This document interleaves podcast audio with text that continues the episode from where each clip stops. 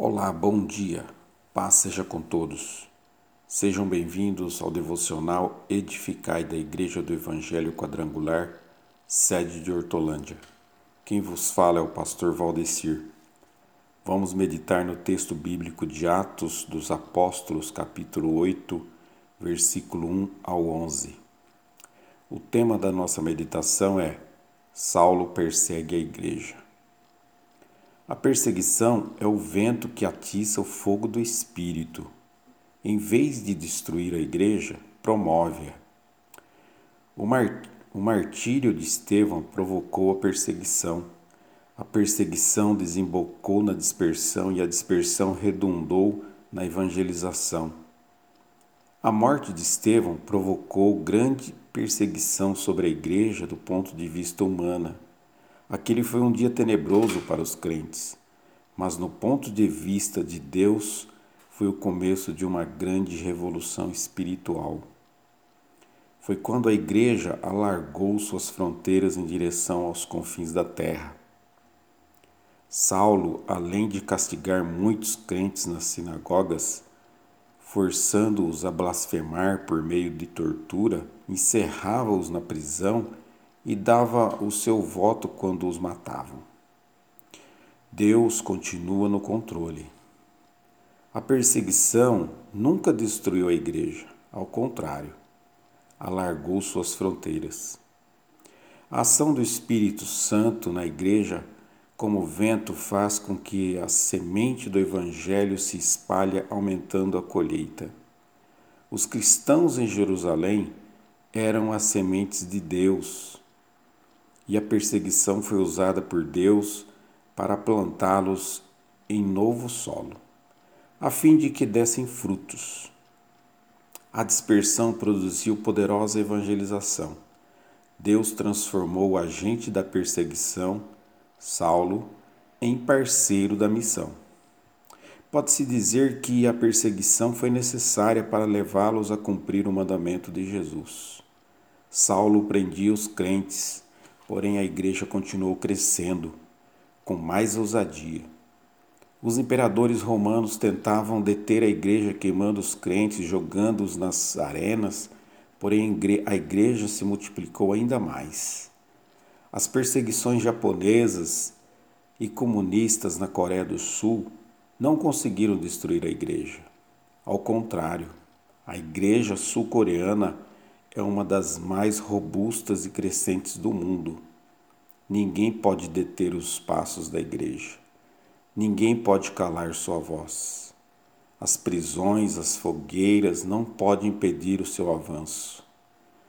Os cristãos de Jerusalém eram as sementes de Deus, e a perseguição foi usada por Deus para plantá-los em novo solo, a fim de que dessem frutos.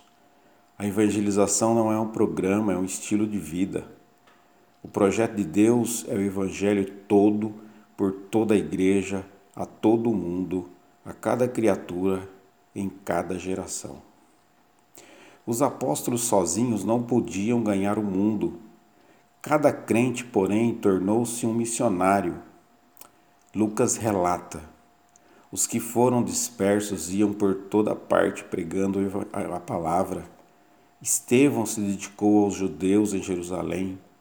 Felipe foi um ganhador de almas. Ele foi a Samaria e impactou a cidade com o evangelho. Era um homem cheio do Espírito Santo, de fé e sabedoria. Pregava aos ouvidos e aos olhos das pessoas. Investiu sua vida na mais nobre causa, a proclamação do evangelho.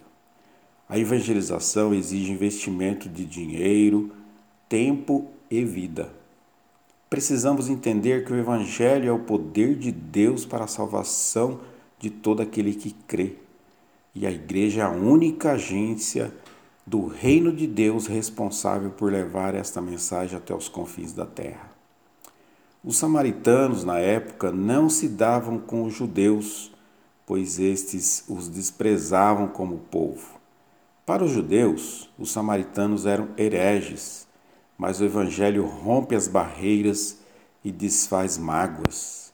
A pregação foi endereçada aos ouvidos e as pessoas não só ouviam, mas também viam as coisas que Felipe fazia. Esse também foi o método de Jesus. O Evangelho é o poder de Deus para a salvação de todo aquele que crê. Felipe pregava aos ouvidos e aos olhos. As pessoas não apenas ouviam dele belas palavras, mas também viam por intermédio dele grandes obras. Os samaritanos foram libertos de aflições físicas, de controle demoníaco e, sobretudo, de seus pecados. O Evangelho produz salvação, libertação e alegria. Se a boa semente produz a 30, 60 e 100 por um, por que hoje a semente não produz nem a 1%? Os samaritanos que ouviam o Evangelho e creram foram libertados de suas aflições físicas, das possessões demoníacas e, acima de tudo, dos seus pecados. Paulo expulsou o espírito de uma moça escrava em Filipo e expulsou demônios quando ensinava e pregava em Éfeso, do mesmo modo. Felipe expulsou demônios dos samaritanos. Em sua luta para alcançar judeus e gentios, Pedro, Paulo e Felipe sabiam que confrontavam a oposição de Satanás à palavra de Jesus. Satanás usou um homem chamado Simão, conhecido como mágico, em tempos de despertamento, onde quer que Deus semeie a verdadeira semente, o diabo semeia o seu joio. Em todo lugar que Deus semeia cristãos verdadeiros, Satanás semeará suas falsificações. Simão era popular, mas não convertido. O poder das mágicas de Simão vinha de Satanás e era usado para engrandecimento próprio enquanto o poder dos milagres de Felipe vinha de Deus e era usado para glorificar a Cristo. Deus abençoe, que você tenha um excelente dia.